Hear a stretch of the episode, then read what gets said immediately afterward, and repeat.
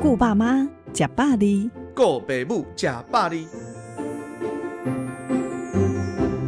大家好，我是新竹台大分院的詹鼎正副院长。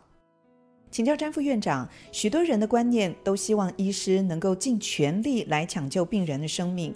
不过，如果医师碰到末期的病人，也许会提出不同的建议，供病患和家属选择。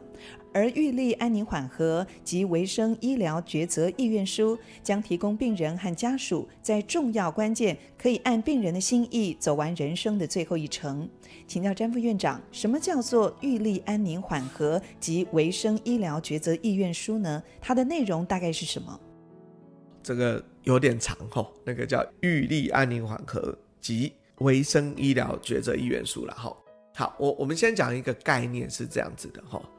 为什么有时候医生会觉得说，那个，呃，如果是末期的病人哈，他可能急救对他说不一定最好的事情，是因为很多时候我们经过研究了哈，如果你真的已经是末期，而且要走到这个濒临死亡的时候，就算我们很努力努力救，我可能一百个病人真正能救回来的都不到十个 percent。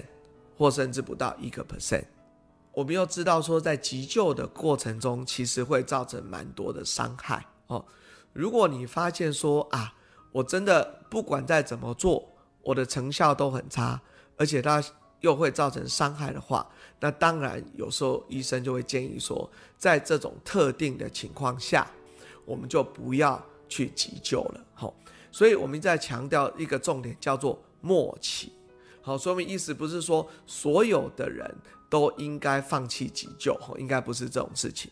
好，所以呢，呃，所谓的这一个预立安宁缓和的前提，哈，就会跟你讲说，如果有一天我已经末期了，这样子，哈，那我不希望做些什么事情，哦，譬如说我不希望被电击，然后我不希望被插管。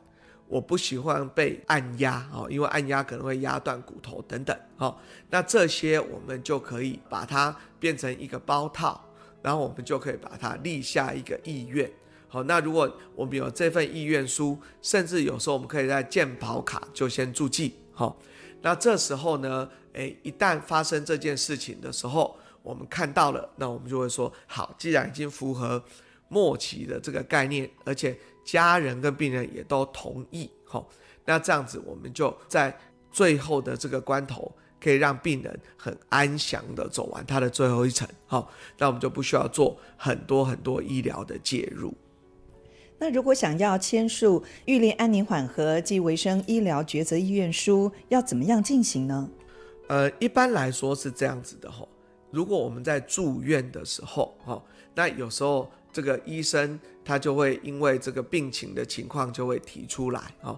那大致上你如果签完了一张哈，呃，他都有一个副本。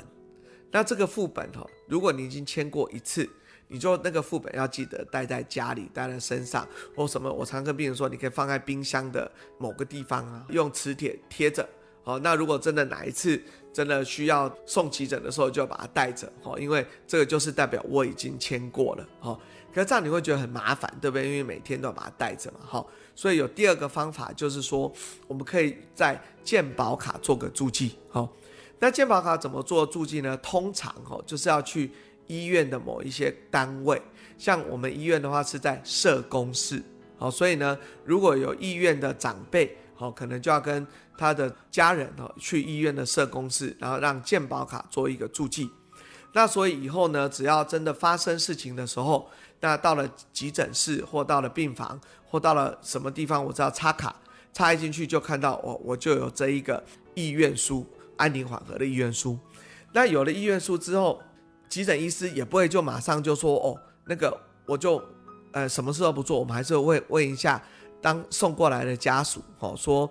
呃，老人家已经有这个意愿书，我们是不是要尊重老人家的意愿？哈，因为其实大家还是可以有权利去改变的，哈，不是说签完以后医生就完全不理你了，哈。大家如果很担心的话，那我们还是有医疗常规，该做什么还要做什么。那您会建议几岁的民众可以考虑是不是要签署这份意愿书？呃，同样的道理哈，我们不太喜欢用年纪来切了哈。呃，真的真的不能说，哎，这个，哎，老一点就要签了哈，按年轻一点就不要签了哈。应该是说，假设您自己的想法啊，自己的想法，就是有说有一天我末期的时候，我比较偏向做安宁缓和的哈。那长辈想到这件事情的，那我们就应该就可以去医院的社工去走走哈。